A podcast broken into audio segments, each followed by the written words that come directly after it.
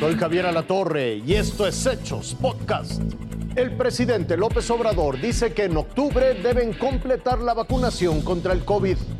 Nuevo Laredo, desquiciada por una tormenta.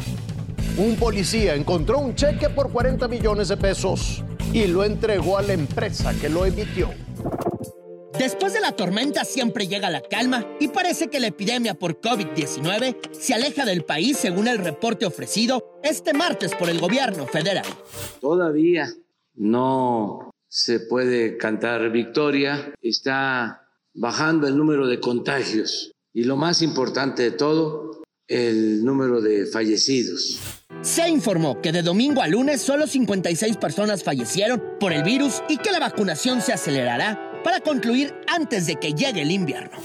Para julio vamos a comenzar de 40 a 49. Queremos terminar la vacunación para el mes de octubre.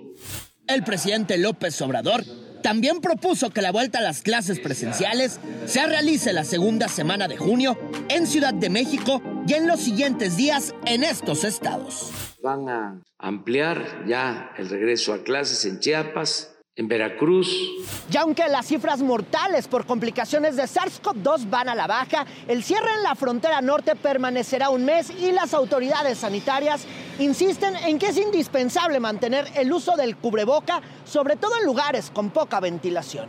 Irving Pineda, Azteca Noticias. Antes de que terminara el lunes, la tormenta cayó sobre la región de los Laredos entre Texas y Tamaulipas. Conforme avanzaron los minutos, la intensidad de los vientos subió. Según Protección Civil, las rachas alcanzaron velocidades de 150 kilómetros por hora, velocidad suficiente para destrozar las instalaciones de la central de autobuses de esa frontera. Bueno, pues así quedó la central de Nuevo Laredo, totalmente destruida.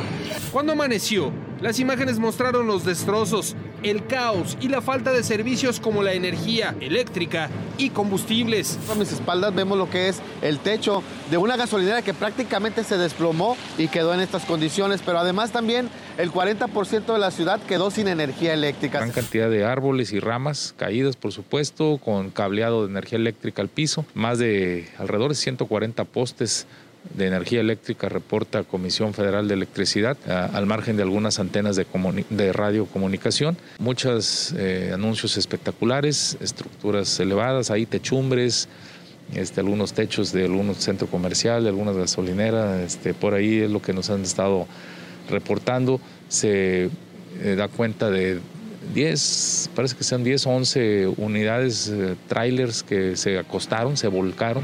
A lo largo de la ciudad los destrozos, espectaculares y postes doblados, caídos, tráileres volcados, casas destechadas y lamentablemente personas sin vida. Tres personas eh, fallecidas es lo que se tiene ahí, eh, al margen de saber la causa cierta del fallecimiento. A lo largo de este lunes la energía eléctrica fue restablecida y el recuento de los daños continúa. Con información de corresponsales, Azteca Noticias.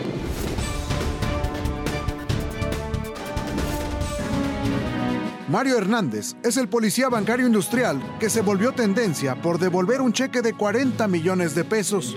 Relata que lo encontró tirado mientras vigilaba en la zona de Polanco.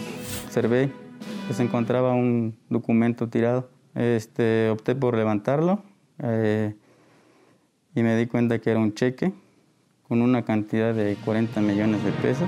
Con la ayuda de sus mandos, localizaron a la empresa que lo expidió y lo entregaron. Mario tiene una trayectoria de 25 años adscrito a la Policía Industrial Bancaria de la Secretaría de Seguridad Ciudadana de la Ciudad de México. Asegura que no revisó a detalle quién sería el beneficiario, solo pensó en devolverlo. Señala que su mejor recompensa es el ejemplo de honradez y honestidad que pudo darle a sus hijos. Mis hijos de igual manera estuvieron orgullosos de mí. También les platiqué de todo lo que había pasado y todo mi trabajo. Dice que esa es su contribución para mantener el buen nombre de su corporación. Tratamos de, de recuperar la confianza de la ciudadanía. Ricardo Torres, Azteca Noticias. Esto fue Hechos Podcast.